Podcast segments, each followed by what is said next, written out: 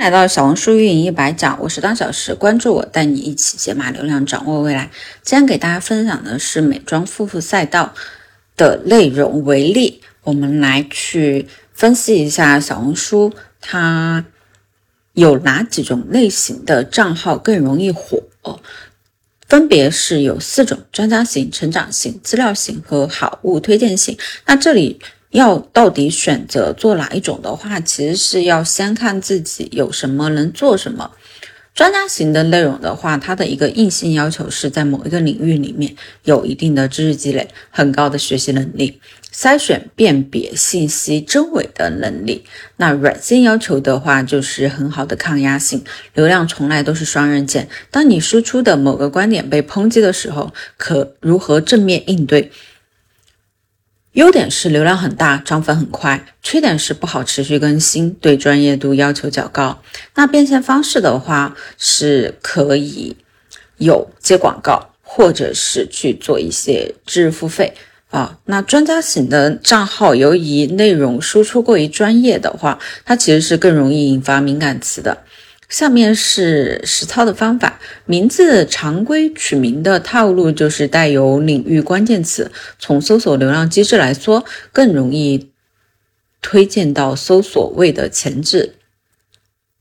我们以还是以美妆为例，那取名的话可以是某某某教护肤，护肤学长，护肤学姐某某某。某某某硬核护肤，某某某理性护肤，爱护肤的 四川人真的护肤，爱护肤的某某某，或者是某某某爱护肤护肤狂热，某某的护肤日常。那么取名思路，呃，学历。头衔和简介，学历的话可以就是医学生某某，更增加一个专业的背书，某某博士，化学系某某，清华护肤学长某某某。那么头衔和职业的话，就可以写配方师啊，或者是护肤品研发，或者是医生皮肤管理某某老师。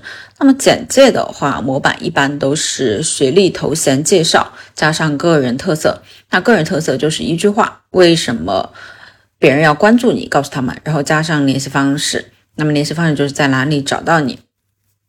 简单来说，就是你是谁啊？嗯，别人为什么要关注你？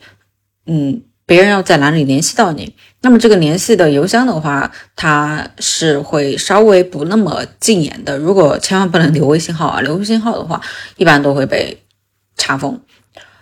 那么头像的话，尽量是选择可以体现专业度的真人头像啊。背景图的话，可以辅佐一些真实性的图，比如说你实验室的图啊、学院的图啊啊等等。那么成长型的内容，第二种的话，就是它的一个硬性要求是愿意展现真实的自我。那软性要求的话，呃，也是很好的一个抗压性。嗯，因为有人喜欢你，就会有人不喜欢你。那么这个成长型的优点就是适合所有人做，尤其是寻求改变、觉得自己不够完美的人。那么缺点的话，就是需要直面自己的不足。那么边变现的方式，其实除了接广告、软植入之外的话，在你自己成长。的过程中，其实会慢慢的发现一些更好的变现方式。呃，有可能你刚开始你只知道接广告，但是随着你做成长账号，你自己也成长了，你会发现赚钱的方式有无限多。那下面的话是一些实操的方法啊，打造总体的一个核心观点就是打造成长型账号的所有标签都是要围绕着个人特色来展开啊，因为。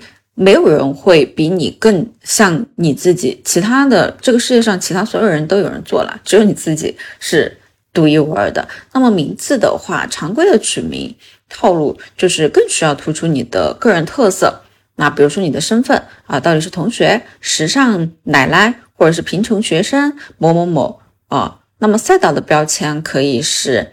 某某某要减肥，某某的改造日记，某某变形记，某某在行动，某某在线听劝，某某听劝版，某某要换头。那么特色的标签，呃，假如说还是以呃护肤赛道、呃美妆赛道来举例的话，你可以写自己的一个特色，比如说小短腿儿呃，甘敏皮某某某，方圆莲某某某。那么简介一样是我是谁，我的目标是什么？这个就是成长型博主跟其他博主不一样的。然后我已经做了什么，拿到了什么样的结果？那么头像的话，就是尽量也是真人头像，或者是和自己有点像的卡通头像。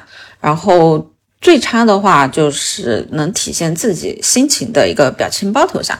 表情包其实会稍微有一些呃信任感，会没有真人头像来的有信任感。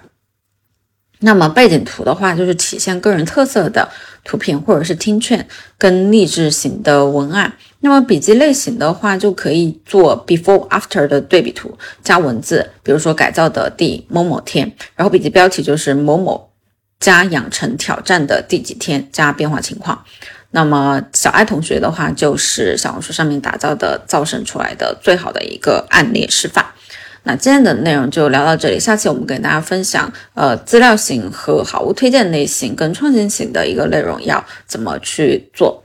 OK，呃，有任何问题的话，可以添加当前营销，也就是当前营销的拼音，呃，领取我们的小红书运营百讲的资料包。